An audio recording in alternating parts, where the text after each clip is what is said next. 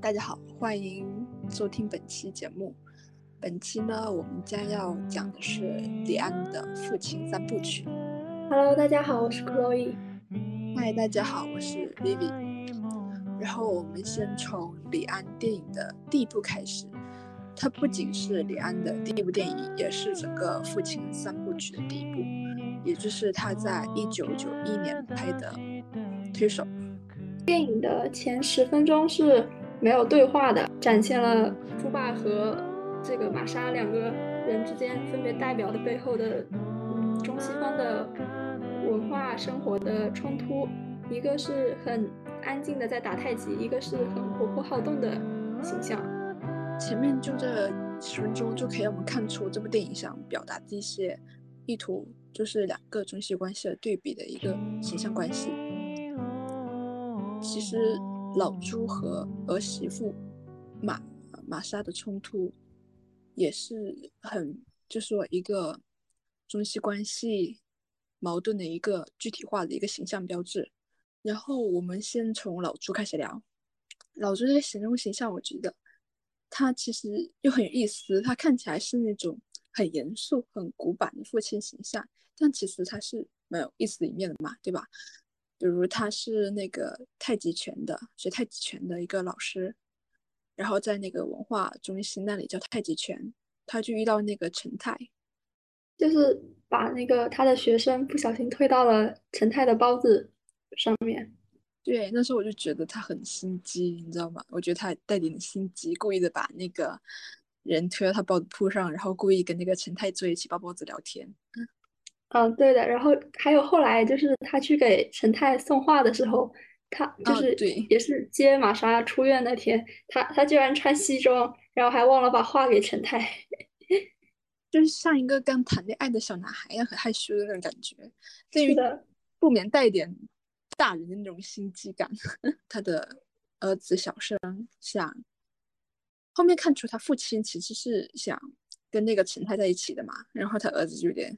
就偷偷的，你打电话那段其实也可以聊聊，就是他也是蛮心机的，故意在电话那头说他父亲生病了来不了，然后老朱听到就说自己身体好的很呢，然后一定要去那里爬山，还有点激将，嗯，对，有意思的。他们就在那时候就是带着带他那个父母二人，是带他的父亲，然后另一边他也带他那个陈太去爬山了。但是那里有个点，就是爬到爬到中间的时候，陈泰就跟不上他嘛，然后老朱在后面跟的嘛，对吧？然后陈泰那时候就好像就那里哭了。你其实看得看出来，他他其实他又说自己已经这么大年纪了，还要受那些小孩子的安排，感觉越活越小孩那种感觉，到叛逆期的那种，就是被安排的两个老年人。而且儿女又有各自在打的算盘，所以他们也有点不满。你看他们两个人其实都是对对方有意思的嘛，对吧？但是傲娇，就感觉有点傲娇啊。就是你给我的我不要，但是我要自己去搞找我的。他们本来就有意思，但其实他只是不喜欢那个被安排，给他安排被安排那种感觉。对，而且两家的情况其实很相像，都是带着嗯自己的。单亲的长辈来，然后长辈在融入这个过程中遇到了很多阻碍。哎，你是怎么觉得？我觉得他们为什么要撮合父母啊？就是两个人撮合他们能做什么呀？因为因为前面有提到那个，就就是他的儿子，他说他想到一个两全其美的办法，既可以让他的丈夫不 让他的父亲搬出去。也可以让就是他父亲不这么伤心嘛，对不对？那我觉得他想办法可能就是撮合他们两个在一起，然后让他们两个一起搬起来住，不至于让他们两个太孤独这样子。啊，就是组建新家庭是吧？嗯嗯，我觉得 太过了这点做的。但是我觉得这里蛮蛮好笑的一点就是，就是那个陈太在那时候就觉得他不满意他的孩子们给他做了这场相亲活动嘛，就觉得。太安排了，好像他的人生，他的老年生活，这样被让被他们这群小孩子，被他们青年人来安排。是啊，就是，嗯，他自己也说，就是一大把年纪了，是哎，我记不得他当时原话是什么了，反正觉得有有点有点丢丢尊严吧，就是还要被子女这样。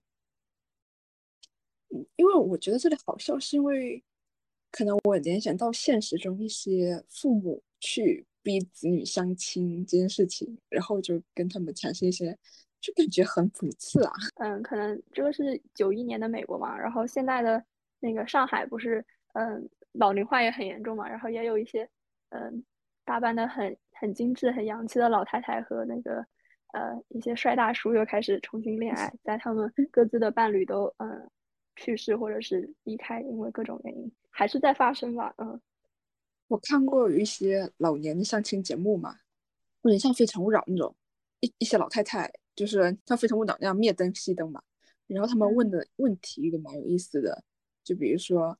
呃，你你身上有什么病啊？你平时吃了什么药啊？就是你你想，就是说，你看像我们青年一代，或者是像比我们大那些人，他们去相亲，他们比的是房，比的是钱，也物质条件，也对物质条件。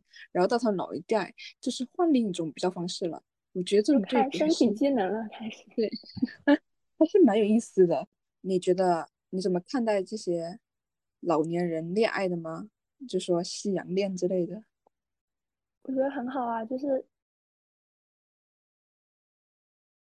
有那种去爱的这种心和勇气，然后又能收获一段共同的关系，我觉得很好。你这身边有没有见过这些类型的，或者说怎么样的？哎，我其实不太清楚，我感觉我我奶奶可能不知道现在有没有什么情况，就是我爷爷去世比较早，然后不知道我奶奶。然后我奶奶又很喜欢跳舞和唱洋剧，就是那种性格很活泼的老太太。嗯，我我还挺希望，就是我感觉她一个人一个人住也十几年了，就是如果有有这种的话，嗯，也也更放心一点吧。如果有人有个伴的话，挺好的，我觉得。那也挺好的，就是说，就我的我的奶奶前几几年前，她也是去世了，然后我爷爷虽然就是说现在也恢复平常，你说我。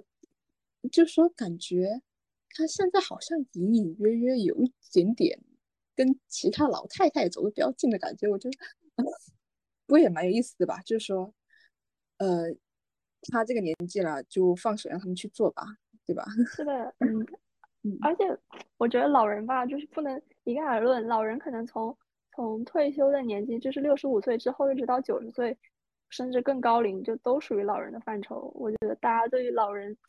首先，肯定关注度就不是很够，因为他们可能年纪大了，也不是很能创造社会价值。然后就是老人也要分分年龄段看吧，就是说可能，嗯，八十岁之前的老人和八十岁之后的老人，可能呃生活状态和需求就是都要分开看这样啊。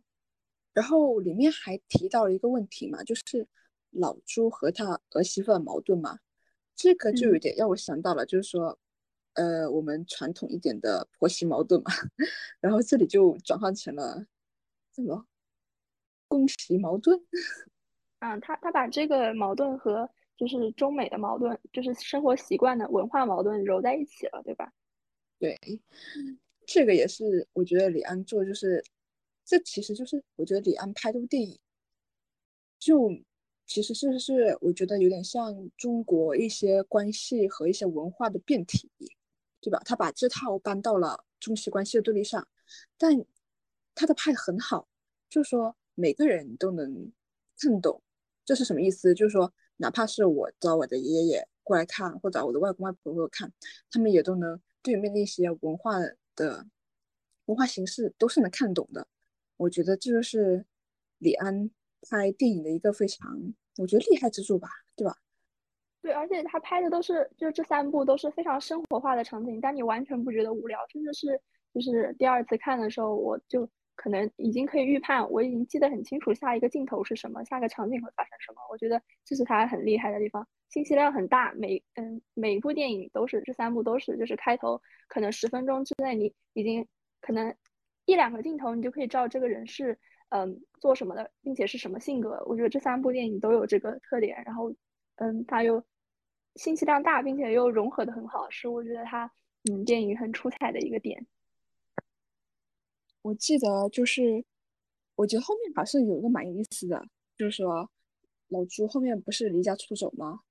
嗯他去餐馆找了个工作，然后那个老板后面就是想解雇他，但是把他打不出来，然后就一直然后好多人推他，然后后面还找了小混混过来，我觉得那段就嗯很嗯魔幻，你怎么说就是很魔幻，你知道吗？就是有点像有小时候看到电视上演那种气功大师，有好几个大力士一起去推他，都推不倒那种感觉。我觉得就是有一点爽剧的成分在里面。对，后面还找就是说警察都来了，后面警察局都来了，然后但是老朱都把他们给打出去了。我天呐，我那个时候觉得哇，这个剧拍的还有点魔幻的感觉。我第一反应，我我说我我觉得太极原来这么厉害，我也有种想去练太极的那个冲动。有点像，你你知道吗？有点像，有点像。我觉得西方人对中国的大部分人一些印象就是功功夫都夫更好。嗯，对，可以飞檐走壁。啊，嗯。然后既然你就是提到了那个老朱后来去 Chinatown 打工的事情，然后我就我就觉得里面，呃，他可能也也有意去描绘两种形象，一个就是呃华人黑心资本家，我感觉嗯，可能看那种留学生帖就是让你要注意什么，一个就是注意那种老华人，就已经在外面扎根的老华人，然后还有一个是让你注意，就是如果你去实习或者是打工的话，尽量不要 找不要找华人的店，就是可能嗯，会骗人吧？对他他很他很坑人，然后又又又很怎么说，就是可能把把国内文儒家文化里面的糟粕都带去了吧。Oh my 嗯 god！中国人都骗中国人。哎，对，但是也有也有很暖心的点。后厨的那帮人开始帮老朱的时候，觉得嗯，也也是有也是有很多团结的中国人在在国外互帮互助。看到这一点，我还蛮感动的。嗯，就说工人还是铁铁工人，资本家的资 本家都一样。对资本家嗯挂路的黑心资本家。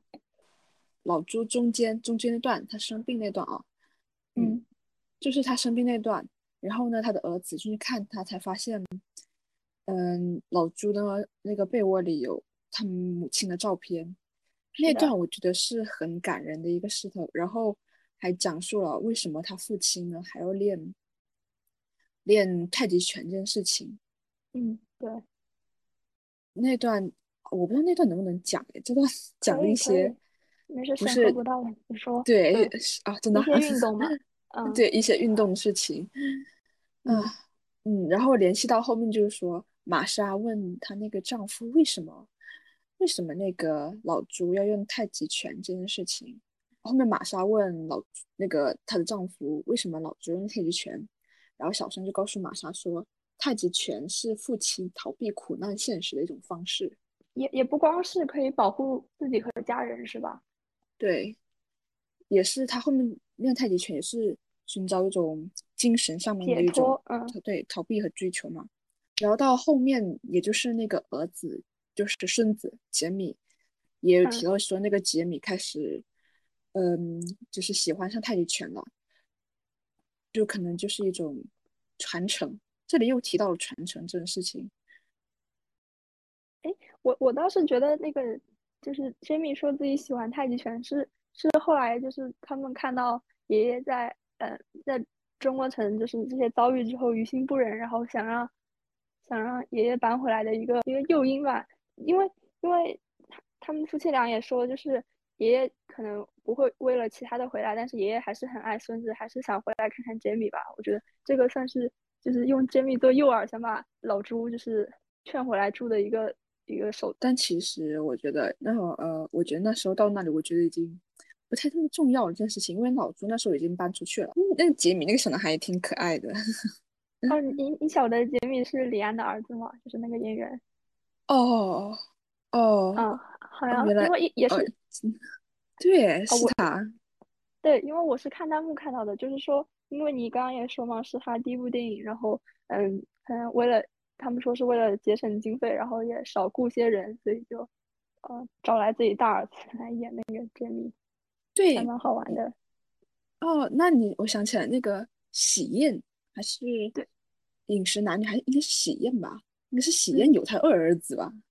好像是的。然后对他们是说三部曲，好像好像喜宴里面是不是他太太也有客串，然后他自己不是也在婚礼上客对客串了，对对对对对吧？然后嗯这个我们后面再聊，后面再聊。对按下不表。按下不。你有没有在朗雄这个扮演这个老朱身上有没有看到自己父亲的影子，或者是你身边的一些父亲形象的影子呢？其实没有，因为我觉得他这个形象至少要到再往上一辈数了。但是我我我可能成长过程中又没有那一辈的男性长辈，所以我我我只是觉得这种形象出现在文学作品中，但是没有出现在我生活当中。对，可能吧，有点可能是爷爷那辈那那那圈的人那样子，可可能像如果对对对。对，如果我们父辈看，可能会更更感同身受，或者有更多的感悟一点。但我们这辈可能就，嗯，味味道没这么没这么冲了，就看起来。然后我们聊聊那个儿子吧，朱小生，好，他是小白龙，也就是我们《西游记》那个小白龙的扮演者。我看弹幕上蛮有趣的，因为小时候我真的很喜欢小白龙，我觉得他好帅啊，你知道吗？嗯，然后这个爱丽丝就是一直被两边拉扯吧，可能嗯，有一段就是那个妻子说英文，然后他们在床上嘛，妻子说的英文，然后老朱说中文，他快烦死了，嗯，shut up both of you，好笑。不过他也是很，就是说后面就体现了一个夹在在中西方文化之间的一个中年男人的一个一个形象吧。对啊，我觉得他其实就是一开始可能一开始出现的时候，嗯，我觉得他他还挺西化的，整个就是生活习惯，然后他身上的那种中西占比可能是七七和三成，然后逐渐的就是在嗯，在他父亲搬来之后，他身上那点就是传统的部分在慢慢回归，因为他嗯，按他的设定应该就是他在美国接受了高等教育，然后嗯也。就是拼命的想出人头地，然后留下来，并且把父亲接过来。就是在接父亲过来的之前，好像他，我觉得他融入这个美国社会还是非常好的，融入的非常不错的。年轻人嘛，年轻人，嗯，很很容易改化就。然后我觉得这个儿子其实就是是，你看这部电影，我觉得就说大篇幅是表表明了那个表现了朗雄这个父亲。在这个美国社会是如何生活的嘛，对不对？然后呢，最对的关系其实是朗雄和妻子玛莎，就是他的儿媳玛莎的关系，对不对？但其实我觉得，嗯，整部片最核心的人物可能还是儿子，因为儿子毕竟是就是支柱，他是联系起他父亲和儿子那个他起那个玛莎的一个支柱，就是说有了他，这两个看起来好像没有什么关系的人才能。就是成为亲人联系在一起，所以这个儿子还是蛮重要的，这个角色这里面。对，就是如果不是他这两个人物形象，可能一辈子都不会有任何的交集。但是偏偏就是，嗯，也也算很戏剧化的生活在一起，生活在一个屋檐下。后面就是有一段，就是他父亲离家出走，前面第一次离家出走啊，然后，嗯、然后他等父亲回来之后，他那个。他就把，他就喝了酒，喝了很多酒才回来，然后，嗯，嗯，然后那个玛莎，然后他的父亲还有他那个儿子，他的儿子就把他拉到厕所里，然后他的儿子呢就给他贴那个创可贴嘛，然后那段我觉得蛮蛮，嗯，就是说蛮感人的，就是说他说一句话就是你比爸，你比 你比爷爷妈妈都会照顾爸爸，我觉得那里就是。体现了一个中年男人的一个心酸吧，对吧？我觉得是可能是一个脆啊弱感，可能他和儿子的那个角色互换了，甚至是儿子帮他贴那个创口贴，对吧？对，呃，而且那段话，我觉得就是说，他那时候就是他毕竟是一个你看顶梁柱的一个角色，家中顶梁柱，上有老下有小，是吧？是的。然后他的儿子呢，他的儿子其实是从小就在西方长大的。他就是从小就是接受西方的教育和知识，他很就是一出生他就在这个社会里了，然后相比他爸爸，他就身上就少了一份，就是说可能就是维系中西方关系的，或者说那么冲突就会减少很多。我觉得这两个人的，也就是说移民一代和移民二代这种对比还是蛮蛮有意思的。对，就是嗯，Alex 身上就是我觉得他有很多挣扎，而且你看就是听他们嗯后面讲的话，应该也是小的时候嗯可能有那么一段的时间生活是很多苦难的，对对，就不像不像。他的儿子嗯，儿子就是半个美国人，然后完全美国心的那种，这样，可能就是一两代人，他就成长环境和嗯和思维方式都完全不一样吧。你有没有看过那个《初来乍到》，就是一部美剧？没有，说说看。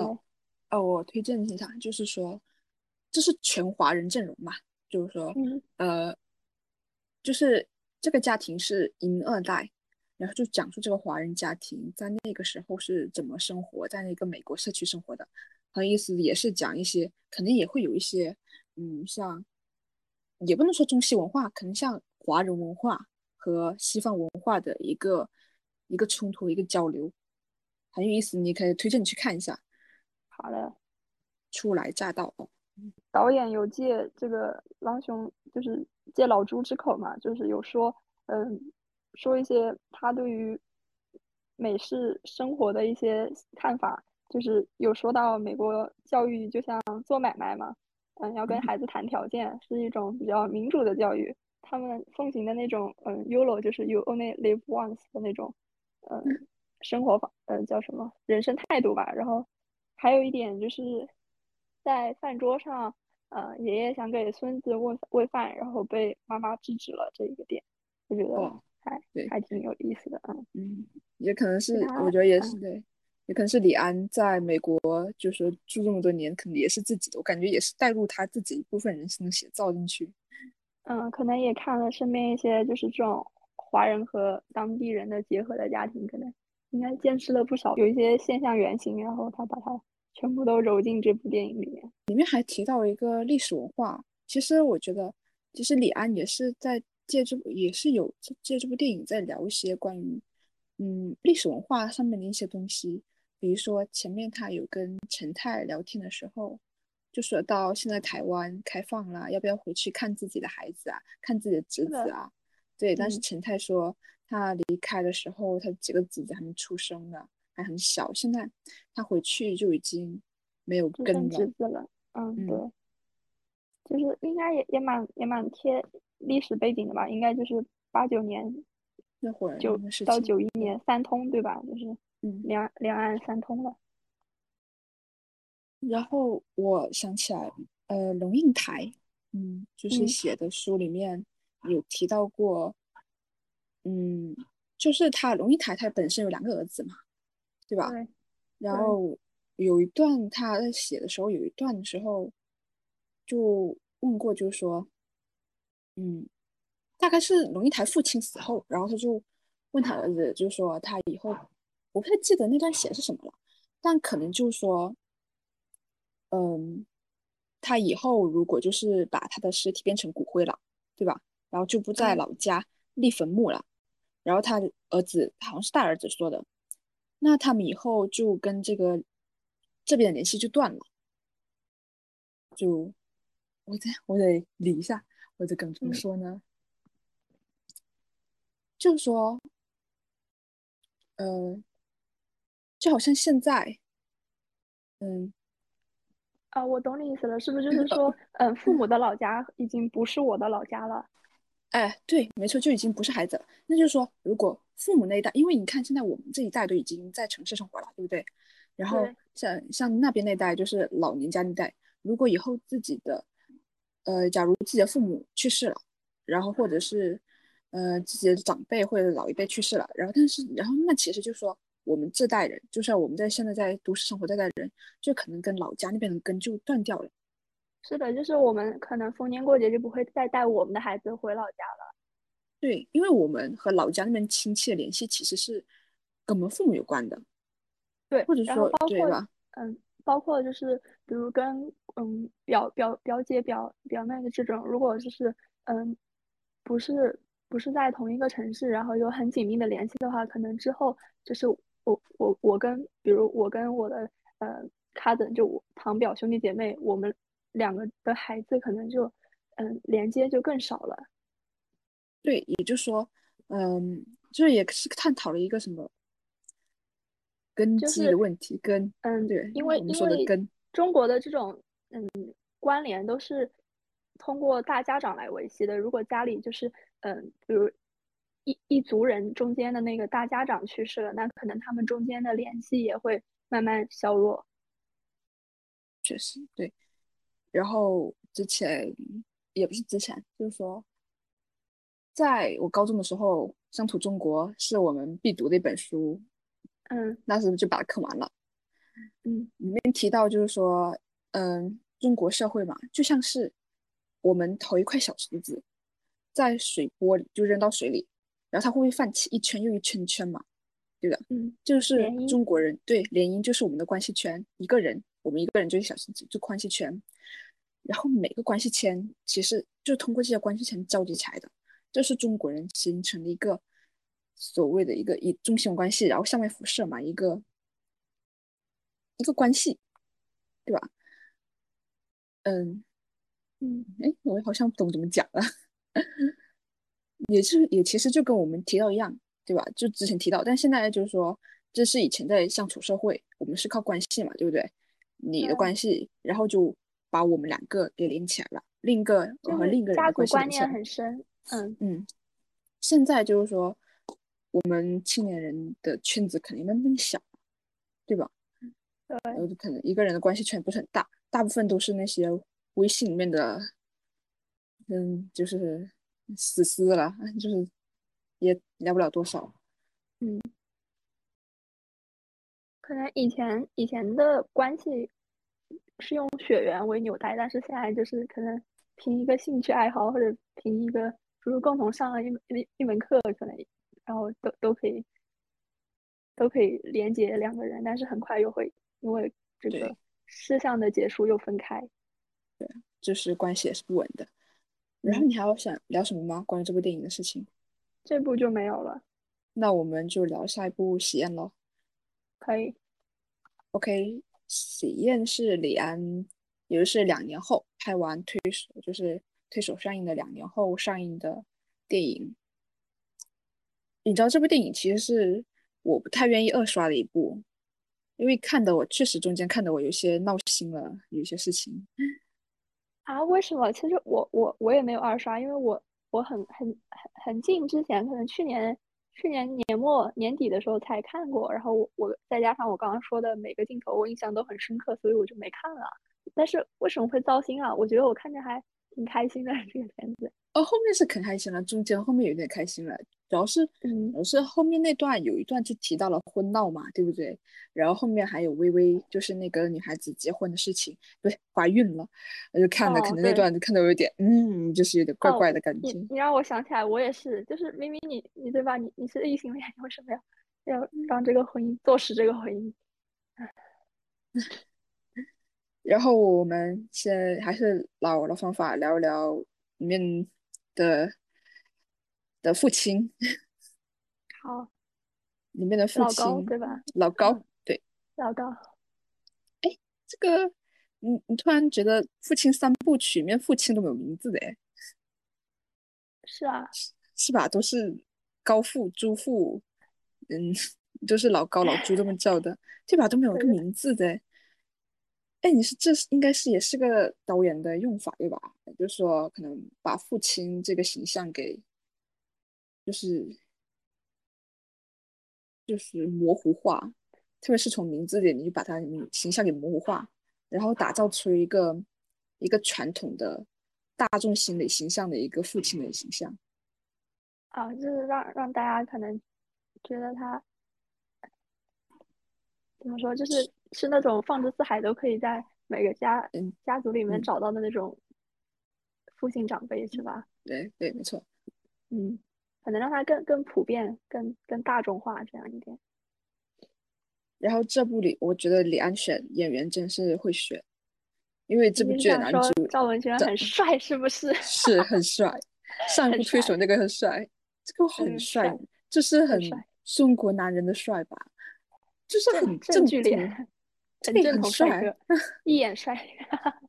就是老一我辈心里喜嗯欢的那种帅哥形象，你懂吗？对，哦，我当然我我也喜欢，我也喜欢。嗯，哦，我我是先看的《饮食男女》，然后他在那个里面不是演的是那个呃有点二姐的那个同事嘛，然后我对对对，嗯我我我，然后后来我看我看喜喜宴的时候，我都没想起来是他，我觉得这个里面帅出一个新高度。不同的帅，我觉得他在《饮食男》里面有点花花公子那种帅，这里面就可能温润一点。嗯，对。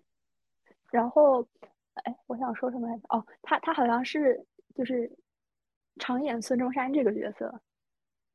哦，对，以前演过，我记得演那个什么宋家三姐妹，那个就是讲，啊，就那个电视剧，什么大宋什么，哎，哎，对，那啊，那个宋家王朝是吧？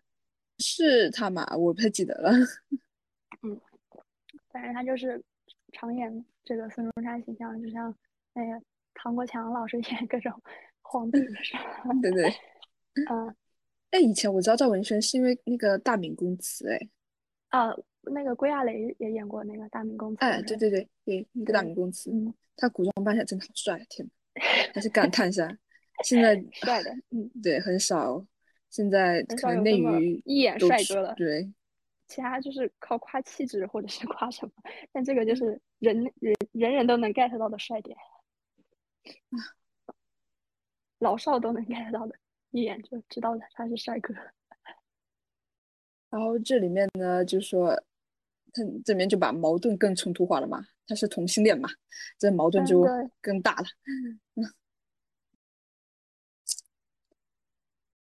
哎，你你你你应该也也看到，就是应该是老高应该和陈副官也是深柜吧，两个人。哦，我觉得我看到这个解析耶，因为因为嗯后面有提到，因为后面就是，呃，老高跟那个和赛门聊天的时候对，两个人谈话的时候，对，对，他嗯说你的困境我了解，但是嗯那时候我没有想这么多，直到后面就是，直到后面我看有人解析的时候，我说哇哦，原来是这样子啊。对，你看后面就是陈副官被提及的、被 Q 的那个频率越来越高。然后哎，后面还有一个镜头，就是我没有看解析的时候，有一个镜头就是说，就是三个人，微微、Simon 还有那个儿子一起去机场送老高的时候嘛，呃，嗯老高的时候，然后那个机场有一个影子的镜头嘛，对吧？有三个，有两个背影嘛，一个有三有背影嘛，就是嗯老高还有他妻子，然后还有第三个男人的影那个 影子的镜头，哦，你可以回去啊看一下。对对对，我有印象，我有对吧印象啊，然后是不是他就是一个照应关系啊？有点什么，陈副官的那个天呐，嗯，那那就是很哇，很我就怎么就很同性恋片子的一个标配，军队里的一个感情，就是有点同人文，呃，也不是同人文，就感觉同人文里有时候会经常出现这种配置。我感觉我有点带了那个白先勇的那一对，哦，那个镊子还是对镊子还是嗯镊子那嗯对，嗯。对吧？我就狠狠带了。然后，哎，这这部因为我我没看，然后我我哦不是没看，就是我我没二刷，所以我可能只是只能跟你聊一些很意识流的东西，具体具体的那个情节我当然都都记得，但是可能细节我就不太好跟你聊得起来。然后你其实我们可以延伸聊聊嘛，对吧？啊？延伸聊嗯聊，嗯就是说，就是说父母那一辈或者是上一辈对于同性恋的看法，对吧？嗯，就说可能我们这一代就是接触的东西多了，呃也觉得就是一接受度变也件对就是觉得是对件很正常的事情嘛，对不对？但对像我，嗯，可能像我父母那辈，或者像我的再上一辈，我的爷爷奶奶、外公外婆那辈，我觉得我父母那辈可能知道，但是他觉得自己身边就可能出现这种东西是很离奇的事情。对，可能在像我们上一辈，他都不知不知道同性恋什么东西，他觉得是很奇怪，是种病的东西。嗯，然后我也听一些电台嘛，就是嗯，凹凸电波，就是我之前跟你讲的那个电台，嗯嗯，里面有个主播，对他就是一个一个同性恋，然后他也他也说过自己，嗯，可能这辈子都不可能跟他父母出柜这件事情，因为他父母是不知道，对，啊，是女性还是男性啊？他们三个人其实都是，你可以去听一下，他们三个人其实都是。哦，那两个女生是双，对。哦，人都有百分之八十的那个就是同性恋的倾向吗？有，有吧？有吧？有吧？我觉得有，因为我有时候也跟我的同学或者跟我的朋友讨论过这东西。嗯，就是说女生好像是双几率还蛮大的。对啊，对啊，我们当时也说过这个话题。对啊，因为女生正常嘛，嗯。对啊，女生。就是很干净啊，而且很漂亮啊，大多数男生 跟女生很容易被女生吸引啊，对不对？而且有个点嘛，就是说女生就是说，哎，就是说，如果我夸一个女生说，哎，你是鸡圈天菜，就是说大家都很高兴啊，你那个女生就很开心啊，对不对？嗯。但是如果你夸一个男生说，哎，我觉得你是男生会喜欢的类型，男生会，一个直男可能会这样子。我们我们要不聊聊微微这个形象？嗯，微微这个形象，我觉得。有点可能看到后面，我觉得有点点小小的复杂，或有点小心机的一个小女孩，但我觉得也没有什么，不是说也没什么，也没有什么好谴责的地方，可能就是当时她在作为一个孤苦无依孤的女孩的情况下，能做出了一个就是大家都努力的一个选择，对，嗯，可以理解啊，可以理解，你觉得呢？我觉得也是啊，我我肯定不不不会。不会责怪他，然后也也也都能理解，也挺喜欢这个角色，还可以，至少完全不厌恶，蛮可爱的女生其实。但如果我们想一下啊，如果微微没有怀孕的话，那这个故事还该是怎么发展？就没有后面戏剧冲突，但还是就是可能会平和一点结束吧。把父母送走之后，然后比如帮微微找个工作，或者是就是给他一笔离婚的费用，然后他可以去开个小店或者是什么，然后就。维持一段生活吧，然后两个两个男生继续生活，这样没有后面的戏剧冲突的高潮了，就。嗯。嗯，他可能在在抖一个波澜吧，就是里面有提到一个啊，说你说，我不知道微微会不会就是如果按我们刚刚说这种假设下去，微微可能就会不会再找一个白男结婚这样，也有可能有点像他们两个人找的一个代孕。这么说哦，这是可以说的吗？可以，对，有有一点，有一点感觉，但其实这个情况算好一点的，就是说，作为一个，就是可能是同期形象，这个故事里面还是好一点的结局，大家都是很开心的，皆大欢喜。而且两两个两个男男性之间的他们那个爱情也也是怎么说，就是互相理解、包容，呃，美妙的一一部分偏多。对，我不知道他们两个是不是算是嗯比较理想的一个画像，因为你你应该也听过吧，就是说男同性恋之间嗯交往时间超过三个月都算是长期的那个，都算是 恋爱时间很长了，你知道吗？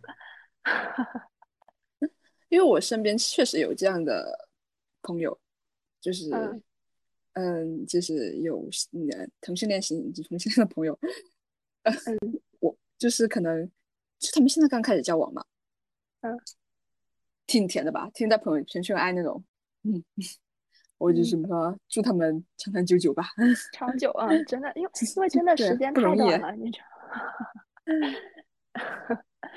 不好说，反正，哦，还有一个点就是，我现在可能慢慢一一细细往外想啊，嗯。高爸应该是会一些英文，就是能听懂不少英文的。然后嗯弹幕也是懂一些中文的，后面就看出来了。后面结识的时候蛮好玩的，后面就是对三萌和那个父亲说话对话那段也蛮好玩。哎，其实微微是喜欢那个，微微是喜欢那个伟彤，伟彤的。对，对我我也看出来了，换我我也 喜欢。他所以说，我觉得他也 是有点私心的，对。然后还有一些细节，就是我当时看完电影之后去看的一些解说，就是他们结婚的时候那个房间是那个门牌号也是六九啊。哦，嗯，好，哎呦，好的，这呃，这是这好像不是他可以说的啊。然后哦，你之前说就是李安的儿二儿子嘛，也在里面演了嘛，就是婚闹的时候，当时在那个有抱一个小孩子到他们那个婚床上蹦来蹦去，那个就是李安的二儿子。李安二儿子现在也演戏了，我记得，嗯，好像前几天看对。但是他大儿子好像就是因为那一次演推手，然后留下了心理阴影，因为他生活作息跟正常人是反着的，然后他觉得在 剧组很痛苦，所以是就是决定坚决不要迈入演艺圈。挺好笑，挺好笑的，在这里。其实里面喜剧成分还是蛮多的，蛮好玩的。对，对，看起来不是特别压抑，结尾也是特别平和，就结也是说皆大欢喜吧，对吧？是，我觉得这三部都是就是嘻嘻哈哈把故事讲掉，也不沉闷，然后也不说教，然后该说的也都说了，所以完成度也很高。哎，我们可以讨论一下，就是说里面的一个婚闹的一个一个一个一个什么？你就说我们平时对我们平时也去吃过酒席嘛？你有去婚闹过？也不是，就是见过这种世面吗？没有，新闻上看到的有，嗯。有些陋习世面嘛，我也是，只是在你吃酒席而已，所以我可能不太了解。不过好像还好，其实好，嗯，对啊，我就印象深刻。我最近，如果这几年这几年没有去参加，但是我前几年好像去参加过一个我印象蛮深刻的一个酒席嘛。我我不是因为我不是新郎新娘的好朋友，我只是他们亲戚，我只是去那里吃饭的。嗯，但是有被震撼到哎，就是。就是那种土土豪的震撼到吧，那亲戚还没有钱，就是那个场面很大。当时要上菜的时候，你知道酒席一般上菜很晚的，我们去那里只是为了吃饭而已，不是要看什么东西的。目标很明确，对，只是为了去那里吃饭。嗯，就是那时候是整个那个大厅的灯全部熄下来了，然后放那种第一厅那种五颜六色那种灯啊。你懂吗？就是走又红又绿又黄那种五颜色灯，有画面。然后，然后旁边放两坨火，就是那种火焰发射器那种东西，就是放烟花，不，不是在屋里放。然后放那种迪厅那种电音，就是那种那种婚对电音那种改造，肯定是爱情歌那种电影改编。嗯。然后那些厨师他们端的菜嘛，我你知道他们怎么走上来，怎么去给我们端菜的吗？他们就是。中间是那个舞台嘛，中间是那个婚礼的舞台，婚礼那个舞台。然后厨师呢，从两边楼梯走上来，像走 T 台一样，从那个舞台中间走，然后又从那个舞台旁边，就是在那个舞台那里走了一圈，才走下来给我们放菜。我当时就，我天哪，至于吗？就回家回家要狠狠的洗眼睛、洗耳朵的程度。我至于吗？就是就是场面很大嘛。可能就是因为我那边是我爸妈那边是可能在农村那边的，我妈妈那边可能是农村那边的，然后可能有有些人就可能就钱确实多，确实赚的蛮多的啦。然后我搞了这么大牌面，就是拉我们这堆亲戚伙伴们过去吃饭，有被震撼到，所以说真是有被震撼到了。特别是中间，对，呃，菜不错，菜菜真的不错，菜不错，有鲍鱼。不说这这个可以，对，这可以点菜。不过真的是我太饿了，他太晚才上菜，还有尴尬的婚礼司仪，你知道吗？婚礼司仪太尴尬了，硬渲染气氛。Oh my god！差点点我就要上去讲话了，但是我根本跟他不熟。他当时就是玩一个就是把麦克风传下来的游戏嘛，然后就是有点像击鼓传花嘛，然后传到哪个观众，然后那个观众就起来表演个才艺，或者对那个对新郎新娘说一大段祝福之类的祝福的话啊。哦天哪，尴尬死了！我们这小什么？对，中间我们吃饭的时候，还有就是那种有人上去跳女团舞，哎，你知道吗？啊，我我感我感觉就是那个男主人觉得是什么牌面最大，就把什么请上来了，但根本没有人看，知道吗？是还要找当地那种就是有点影响力的官过来过来给他们讲讲话什么的。真的是太尴尬了，啊，这可能是我最近吃席印象最深刻的吧，太尴尬了，我的天，就是大命了，真的，这确实我感觉，嗯，中国人就是传统里面可能，尤其是农村，我觉得就是结婚是很大的事，是天大的事，是可能是这个孩子一生当中最重要的一件事，尤其是嗯。就是南方的长辈是这么认为的。嗯，就是呃，对对，没错。哦，我们再回到那个刚刚讲就是闹婚房的那个习俗，一个你你就说，那你的婚礼上有没有类似于这种？呃，不不是你的婚礼，你参加的婚礼，你参你参加的婚礼没有，有没有就是我没见过没有，我是一一九年吧，一九年我表姐，一九年国庆那时候还没有疫情嘛，然后我表姐结婚，我就给她做伴娘，然后就结束的也挺早的，就结束很突然，因为可能在晚上就吃完吃完就立马结束了，就司仪说好了，这次婚礼就是大概就是说一个客套话，然后场面话，然后大家就都走了。啊？那你们没有堵门收红包这种东西吗？哦，那个是早晨啊，就是象征性的哦玩一下，因为因为他找了一个团队过来跟拍嘛，然后就是晚上把那个内容剪出来，然后在那个婚礼上放，就是整个接亲的对吧啊，？整个接亲的仪式嘛，就是从呃新娘打扮，然后到新郎从家自己家出发，然后过来接新娘，然后把新娘抱下楼，我觉得这一整套仪式，那个跟拍团队是用来拍这个的。对我，因为我们家小区有时候也有一些人，有一些婚嗯，车啊，对对对每年都可能看到一些来。对，因为总有新人要结婚嘛。然后也有吧，就是堵门这些，然后塞一些红包，然后准备了一些嗯、一些 秘制小饮料给那个 新给伴郎团喝，还有什么？还有哦，就是把婚鞋藏起来，然后让伴郎去找，这样就就就一些一些小游很传。统的小游戏了，对。嗯，就是可能长辈还是希望要有，然后这样子。呃，里面还有一个点，就是也可以讨论一下，就是父母关于相亲和催婚的一个点，就说里面那个老朱，呃，老高，还有他那嗯个妻子，不是嗯给他找了一个相亲对象吗？对吧？嗯其实那个相亲对象也是有，也是有那个，也是有男朋友的啦。嗯，对，也是因为父父母吧，就是同，样的。同样的那个。那我们来聊饮食男女咯，对吧？好，《饮食男女》，我我最喜欢的一部是这三部里面，我也蛮喜欢的，因为我觉得，嗯对，说。啊，就是三姐妹的群像，我就觉得已经够我看很多很多，看很久，看好几遍了，已经够我。然后我要再夸一下李安，很会选演员，这三姐妹的气质都很棒，就是那种对，各有各的美。对，对，确实，而且就是说，李安前两部是探讨中西的家庭关系嘛，这三部对到第三部他就探讨了一个中国内部的一个家庭关系了。那两部都是独生子女，然后这一步是嗯家里孩子更多的一个情况。哎，我不知道为什么，我我感觉我我看到的就是文学作品，然后包括就是呃社会里面好好台湾这种家庭里面好多三胎都是女孩子的。嗯，那确实，那可能我觉得也是为了一个文学戏剧的一个戏剧发展冲突吧。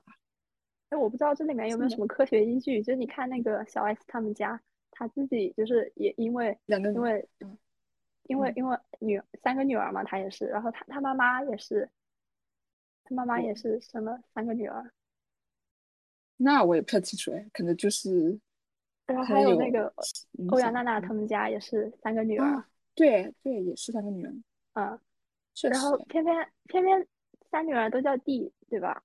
对对。西弟，然后欧阳弟弟，呃欧欧阳娜娜，欧阳娜娜，对，就是家里那个忙内老幺都是叫弟弟，女字旁弟，对吧？嗯，女权女权拳头就硬了，为什么？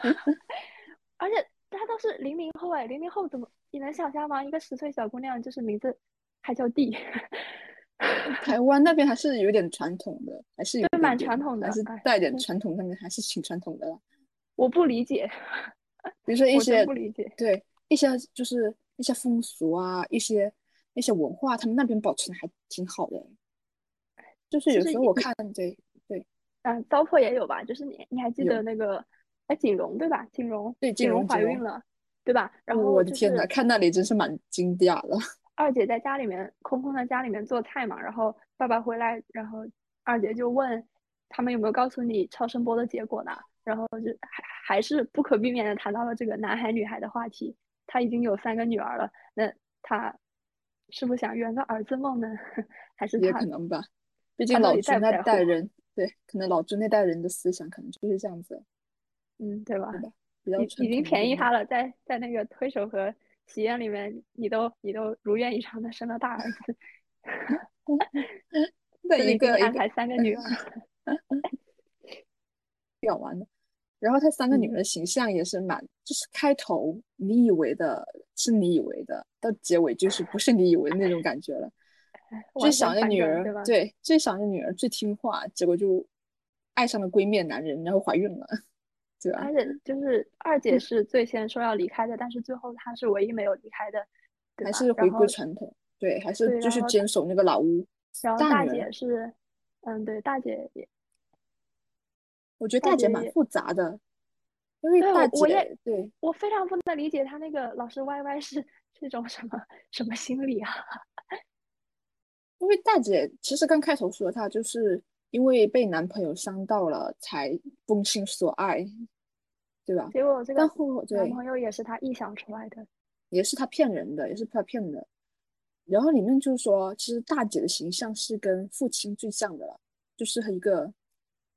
看起来就是很匕首的一个形象在里面，但两个人后面都对自己那种形象做出了一个，后面就是大姐姐是把自己的头发给烫了，然后烫，然后染那个涂那个口红。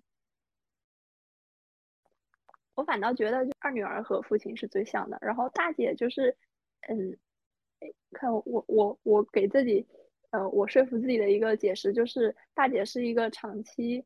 呃，在一个心压抑的环境里面，呃，去封锁自己内心吧。然后可能他，我觉得他他是心里可能有些部分是出现了一些偏差移动的，然后导致他可能他大学时候的那段嗯不存在的恋情找了一个呃编了一个很好的故事。因为我真的对不理解，中间那里就是他说情书，我觉得也是慢慢的就是说。每一封情书就好像把他的那个一点点的保护壳给剥开，最后把自己最鲜明、最新牙印那部分给释放出来了，对吧？是的，是。不过他那男朋友也挺帅的，我得夸，就是骑着摩托车的那一。哎，对，我觉得是一个很很怎么说，我感很 ENFP，就是一个很孩子气的一个形象，很野很酷哎。哎，摩托男孩，机车男孩，对，嗯。然后这，然后里面那个赵文轩，嗯，哇，人还是很帅，我再夸点，真帅，还演了一个精英角色，对，就是 buff 已经加上去了。嗯然后他跟二姐在一起的时候，确实很赏心悦目，你知道吗？两个头脑和脸蛋都很棒的，嗯，对，精英强人在里面，天，是的。啊，我觉得这部其实就是可以聊的非常多。然后我们先从哪个切入点开始聊呢？我们可以。想想一个逻辑顺序，就按人物来聊吗？也可以啊，就是像我之前说，可以。那那我们就从从那个猪爸开始聊。嗯嗯，这部里面他又回到第一部姓朱了，叫猪爸。哎，猪爸那是猪爸。嗯，猪爸他是个厨师。对，而且是很很高级的厨师。然后开头有一整段那个做饭镜头，确实啊，真是。他那个长镜头就是他从他从后厨开门一直走到最就是最里面呃出菜的那个地方，对吧？然后所有人都都都很敬重他，对吧？嗯，就是一个一个塑造人物形象的一个长镜头。而且他每次做家宴就是很做满满一桌那种。我在想，就不对吃不了可以请我去。这三个女儿好像。也吃不胖啊，太香了。吃了这么多年都不胖，太厉害了。然后中间就是有一段冲突，就是可能就是他失去味觉了嘛，对不对？然后他还请他，对他还得请他老朋友去试菜，才能掩盖他是就是失去冲突这个事情，是呃失去味觉这个事情。然后他就是一开始就想宣布他和景荣的呃。婚恋关系了，但是就被打断了，因为他那天一开始就是，呃，由头就是他因为想宣布一件事情，然后就把三女儿喊回家，周日一起吃饭，但是在餐桌上他就是没有说出口，因为呃，因为那个妹妹那个妹妹就小妹妹怀孕了，对，谈恋爱不不不怀孕了。不不，一啊开始啊，就是是哦佳倩说她要搬出去住嘛，哦，那里哦，对，对，其实一开始就是就按就就已经伏埋了个伏笔，他们之后结果到影片最最后才交代交代猪爸和那个景荣的关系。第一次看我没看出来，啊因为我我也是我也是这次我也是就是昨天二刷的时候看到的。昨天我看的时候，因为不是昨天我去看解析的时候，就是里面已经埋了很多那个他要他跟那个景荣在一起的伏笔了。因为我第一次看的时候，你可以说说。对，因为我第一次看的时候，就是对那个结果很震惊嘛，我真的以为猪八要跟那个那个景荣的妈妈在一起了，没想到是跟景荣在一起了。我就对啊，大家都这么觉得呀。就是第一个就是呃嗯，连景荣妈妈自己也是这么认为的。最后，嗯，大家来回来吃饭，她完全是一个女主人的姿态，入戏很深，就是招呼大家吃，然后多吃点，然后还给猪爸倒酒，就已经是嗯家里女主人的样子。对，就属你入戏最深。就比如说，嗯、第一个他打电话的时候嘛，对吧？就是他嗯老朱做完菜打电话的时候，那时候他没说要打电话是谁，因为就说这件事情还不急，慢慢来。然后老朱就跟电话那头人说嘛，对不对？这其嗯实就是第一个啦，就是说嗯就是有一个整条线就这里埋下来了。然后其实嗯后面还有一个打电话的地方，然后中间是中间就是老朱不是对景荣的女儿特别好吗？对吧？还给她做饭还。给她做盒饭，对。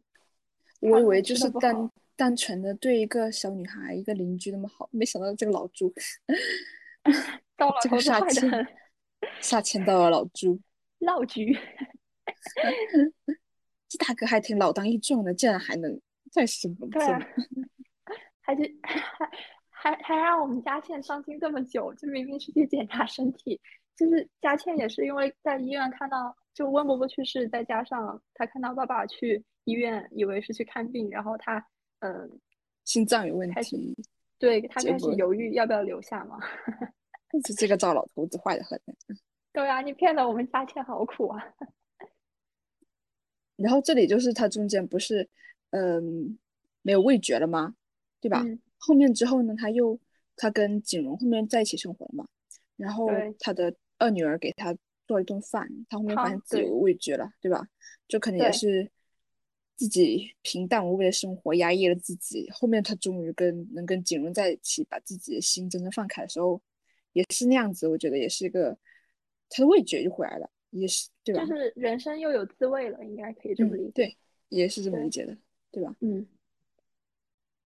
那个海报就是那个老父亲握着那个女儿的手嘛，对吧？哪一张海报啊？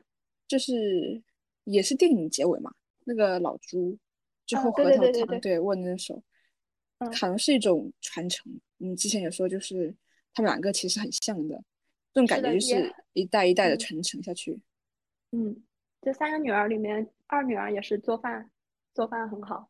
哎，二女儿真的，我觉得没有人会不喜欢这个角色吧，就是也是脸蛋加头脑的天才，而且天赋点点满了，就做什么事情都可以做得很好。对，吴倩莲长得也挺好看的，很有气质一个女孩。是的，我妈也超喜欢吴倩莲。然后，嗯，那时候我当时是我以前知道吴倩莲还是听她歌，但是后面没想到她还演过戏。哎，他到底是湾湾人还是香港人啊？我觉得他又有点港，啊，他是台湾人，他是台湾他是。台湾人，因为感觉里面一些打扮就还蛮还蛮港风美女的感觉，然后那些 choker 啊呃之类的。他以前有去，他后面有去过那个香港发展啊。发展哦，难怪呢他，应该他嗯他演过那个跟那个那个周星驰合作过《家有喜事》嘛。哦那时候我看过他演过那个《家有喜事》，然后演那个赌神他也演过。反正确实蛮脸熟，然后也蛮漂亮的。嗯，我也我不知道有什么印象，可能代入感不强。啊，没关系，反正人物之间关联都很大，后面聊还可以聊到，就对不用不用怕聊不全啊。然后，呃，那就从大姐开始吧，就开始三女儿全像。大姐，大姐，哎呀，大姐这个人之前也说她很复杂嘛，对吧？嗯，就是这样，在那个后面接到那个情书之后，然后慢慢的就开始改变自己的形象，最后整个人就在那个，嗯，那个操场上大喊是谁给他写的情书那段，就完全开始解放了。然后，嗯，可以可以聊聊大姐 大姐信基督这件事情。哦，那也蛮，我觉得也是蛮心安逸的。嗯，你觉得大姐是从哪个阶段开始信基督的呢？嗯，这个我不知道哎，可能我觉得这这就风心所爱那段时间吗？风心我觉得也是，因为对吧？因为他们家没有没有其他人信基督，然后也没有提到妈妈信基督，而且就是也很奇怪，他信也不是奇怪，就是信基督教，我觉得也是对于他整个人物一个保守封闭形象的一个。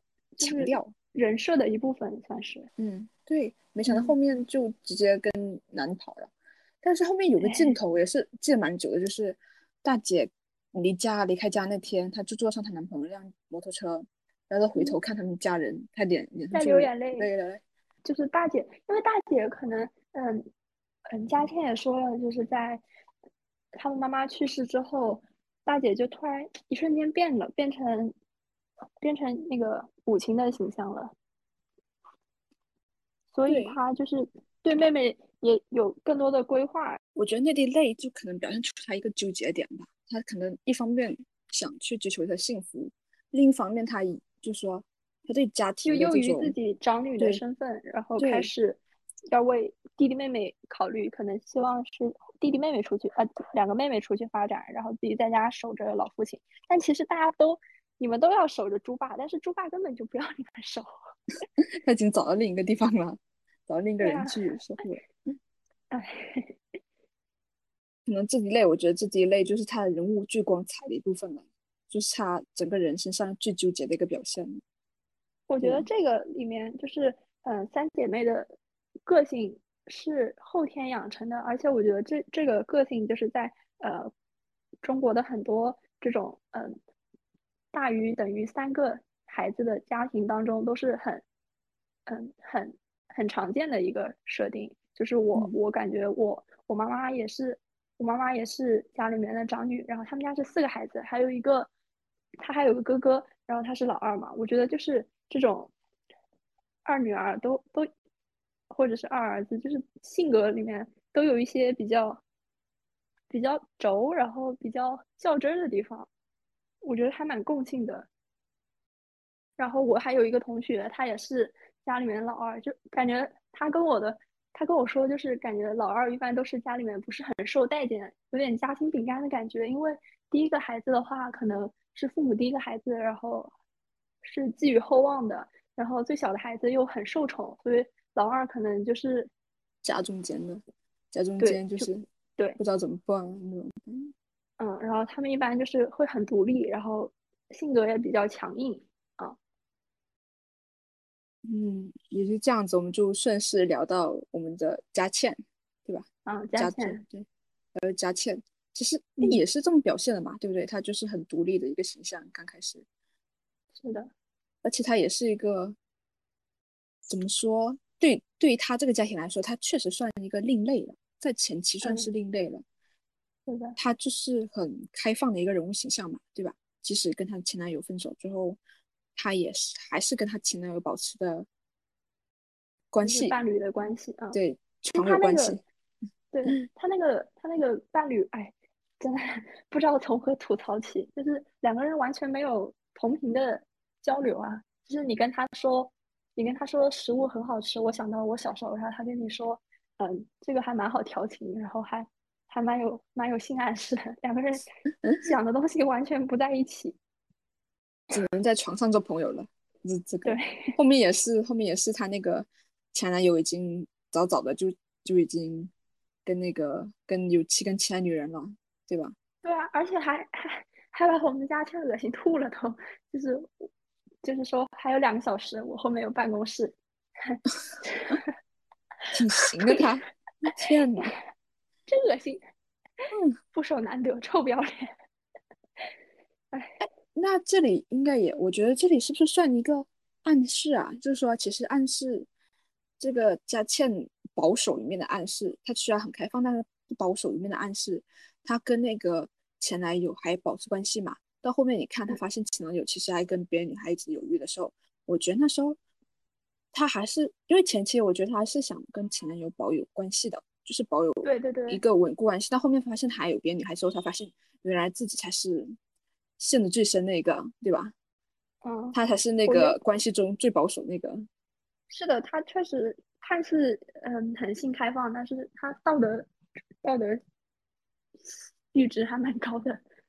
那里面有一段，我其实他不是遇到那个李凯嘛，也就是赵文轩演的角色嘛，对吧？对，我真的希望他们两个在一起，两个太好看了，很配，好配。对，但中间就是后面就是那个李凯说很高兴我们只能做对，嗯嗯，做朋友这个事情，是的，也聊到了男女之间纯友谊这件事情。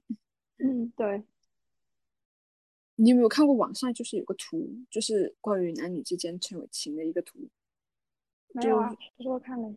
呃，我也不知道，我有时候有，我不知道什么时候看的啦。那个图就是，就是说，走在呃颜值，就是说大家都看得上互相颜值的时候，大家就可以发展成更亲密的关系嘛，对不对？如果有一方颜值落档或不符合另一方的预期的话，他们就可能就可以成为纯友谊了。所以我觉得这样子就很越丑越纯，对吧？对，就这样子的话，可能就有点很奇怪又很过分的感觉，但是又感觉又是现实中很悲哀的一部分。三妹就很乖乖女的形象，我觉得三妹好会哦，就是蛮大胆的，前面后面就是后面就是跟那个抢了闺蜜了啊，男朋友那个 天呐。就就还还还是还是个小孩子，虽然我们我们现在应该跟他三妹应该年龄差不多大，但是三妹可能嗯，就是如果是是喜欢他的话，那就要得到，蛮大胆的。哎，你还记得就是我觉得三妹那个里面梗真的好多，啊你还记得就是嗯，她让她同事让她闺蜜就是放男朋友两个小时的鸽子，哦。那一段嘛，然后她不就先下班了，然后说要要出去啊，就看到那个看到她后来的男朋友了嘛，坐在摩托上等那个她闺蜜，然后她就还还生怕那个男朋友跑掉了，就跟她说给她留了一个消息，然后让她一定要带给自己闺蜜，就生怕她不等那两个小时。你好坏，你好坏，好厉害。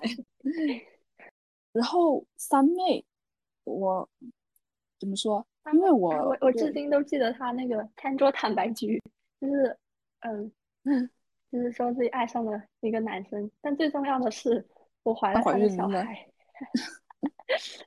笑死我了。三妹这里有个点，我觉得我我想说一下，就是因为三妹她是第三个孩子嘛，对不对？啊。对，像出生之后四年，妈妈就去世了。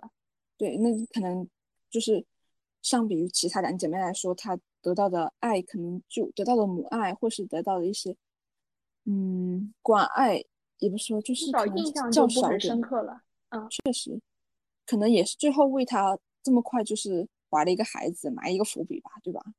是的，而且就我我想说什么，就是说在家庭当中。如果是老二或者是老三的话，那他们一出生下来就是得学会分享的，因为他们就是要跟老大一起分享，就是他上面已经两个了，所以他们注定是要学会分享。就是说，可能很多东西分的话，那他就可能分到东西都是要跟姐姐，可能姐姐或哥哥都要抢你一大部分走的。但如果是像是长子的话，长子，那他们可能从开始的话就是。就是最先接受父母的爱的，他们是最先接受的，对全部他们家里的亲戚啊，或者是爷爷奶奶的爱都是给这个长子的。所以刚开始的话，有一个孩子过去跟他们分享爱话，长子很不习惯的。但但最小孩子不知道，其实我我呃，其实但这小孩子是他从小就要学会分享的。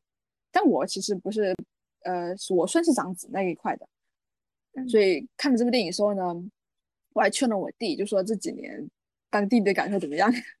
我去问我弟 他就说就这么过去呗。他因为因为其实我弟刚出生的时候，我也是不太适应，就是说有个人过来跟我抢抢走关注之类的这样事情。嗯，对。那慢慢就习惯了。但我弟，我弟一出生来，他其实我问他。如果就是小时候跟我分享，就比如说糖果嘛，我们肯定要对半分，或者是我拿走大半分，他有什么感想？他其实没有什么太大的感觉，他就觉得他出生下来就就是这样子的一个角色，就是他可能他没有对比过，但是你有没有那种感受？对比，对，嗯，确实就是这种感觉。对，像佳倩，佳倩不，佳珍，佳啊不佳宁，像佳宁，她一出生下来，她就是有两个姐姐。过去给她分享这个爱嘛，对不对？分享她的爱，分享她的东西。她长大以后，就是呃，她长大以后，她就可能就想开始抢夺那么一点东西，她想拥有自己的东西。我是没理解嘛，所以他会会想去，他想真正的把握他生命中对，想把握自己的主动权，所以他是第一个离开家的，就说第一个想把握自己主动权的，所以他才要去跟他闺蜜男朋友在一起，然后有一个自己的孩子，对。可能弥补自己童年的一些欠缺。对，你看，就是影片一开始也是，可能大姐更多的是想守，然后想留想守，但是两个两个两个妹妹都是想想走，想飞走。到结尾，对对，说啊，那我那我说了吧，因为到结尾的话，你看大家就是感觉这个家好像是散开了，好像是一个悲剧的结局。因为他们连接更紧密了，对，但其实每个人就像开枝散叶一样，每个人都有了自己的一个新的家，对吧？是的，对吧？看起来好像是一个还是还是个不错结局，有点像，嗯，我我记我记得蛮久的一部剧了，叫《摩登家庭》。嗯，对，《摩登家庭》到最后也是，《摩登家庭》就是一个大家庭嘛。其实他们都是原来是住同一个城市嘛，就蛮近的，大家都是可以开车走过去，蛮近的。但结尾时候，大结局。就是每个人孩子也长大了，然后呢，一个一个家庭也搬走了，那种感觉就是，其实这个大家庭还在，他们虽然是散了，但是也是散不到不停的地方去开枝散叶了。那个片名嘛，就是孔子的一句话，叫“饮食男女，人之大欲也”。是的，就是饮食吃饭和就是男女之间的关系，就是我们人生中最大的。欲望就是我们人生中最大的两件事情了，是的，是吧？对，嗯。那我我有个想说的点，就是说，我得理一下，我理一下。我之前看一个脱口秀里面，那个那个小哥说的蛮好的，嗯，你看，就是我们原始人来到现在这个社会上，从吃饭和男女关系，嗯。也不是男女关系，就性关系，就是我们人生中最大一部分嘛，对不对？但现在就是说，对啊？那现在你看，我们现在这个社会中，好像性关系这部分好像被我们压抑住了，是吧？就是被我们压抑住了。嗯，我想，性关系我们压抑住了。这其实，其实性关系就是我们生命中一个非常重要的部分。那我们什么时候才可以从讨论从讨论饮食和讨论饮食一样，然后呢，讨像讨论饮食一样讨论性关系呢？是吧？我觉得这也是对吧？对，然后反正说，这可能也是饮食男女，我觉得也是要讲的一部分，就是性关系和吃饭这件事情也是可以让我们摆在桌面上聊天的。而且一样重要的，对，一样重要的性关系不仅仅说是在床上那些事情，而是说，嗯，女人一个女人或一个男人，在从出生到现在一个非常关键的一个事情，对吧？对的，他们所面临的一个关键事情。然后我们可以把这三部影片来一起聊一聊，对吧？嗯，对，对了。这三部影片就是有一个贯穿全局的角色，就是朗雄，扮演的父亲这个形象。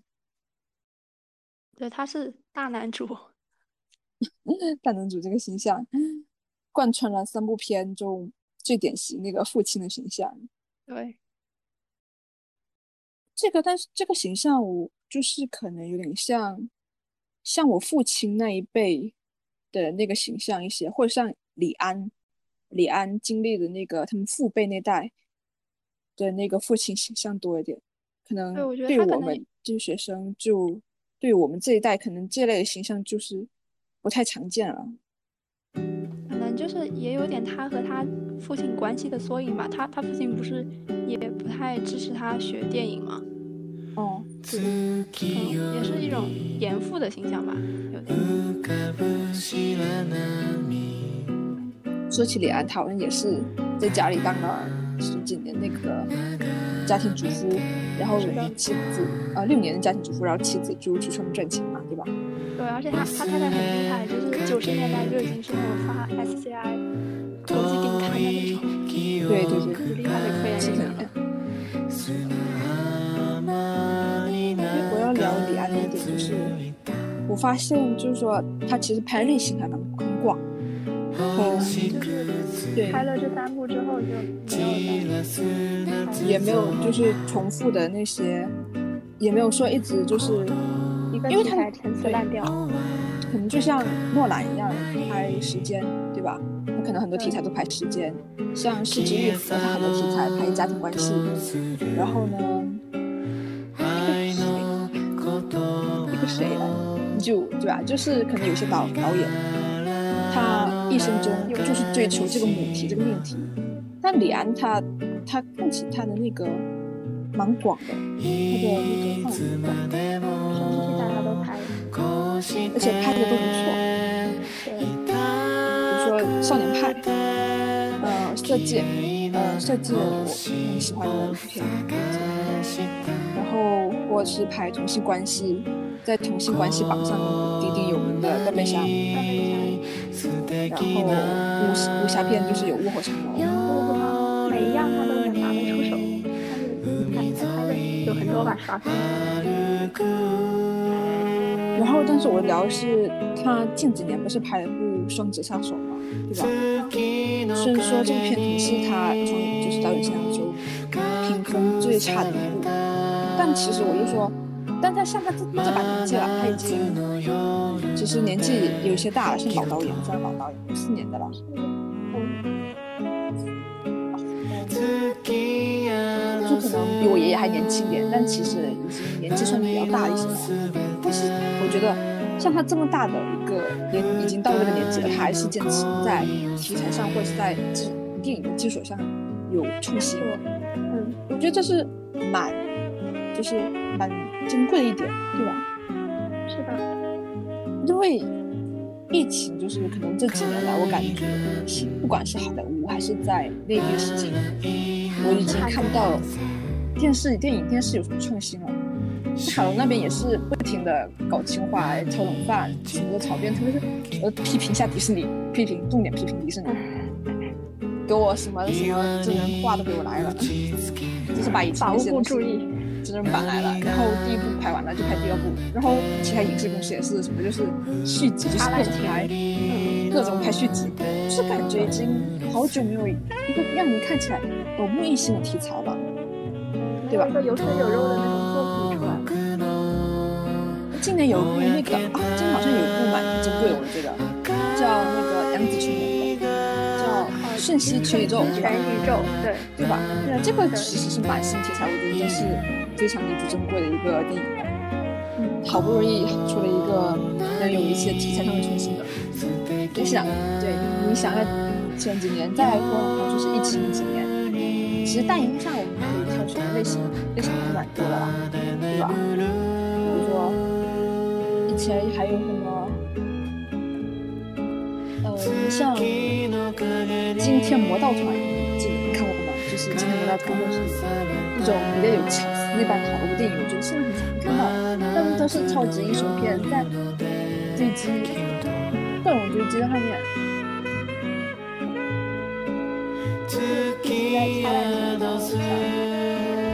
就是在拍一些说这话，我真的很很伤心，又生气又伤心。我骂一句就是不争气，你知道吗？这真是不争气。那我们这期节目就大概大概就到这里结束了。好，那我们 say goodbye 吧。好吧，大家就欢迎大嗯，感谢大家时间收听本期节目。如果真的有人听到最后的话，嗯，再见，谢谢大家。每次还是有一两个的。真的会有吗？我不知道哎，感觉每次还是会有一两个过来听听的。好，谢谢。拜拜，拜拜，嗯。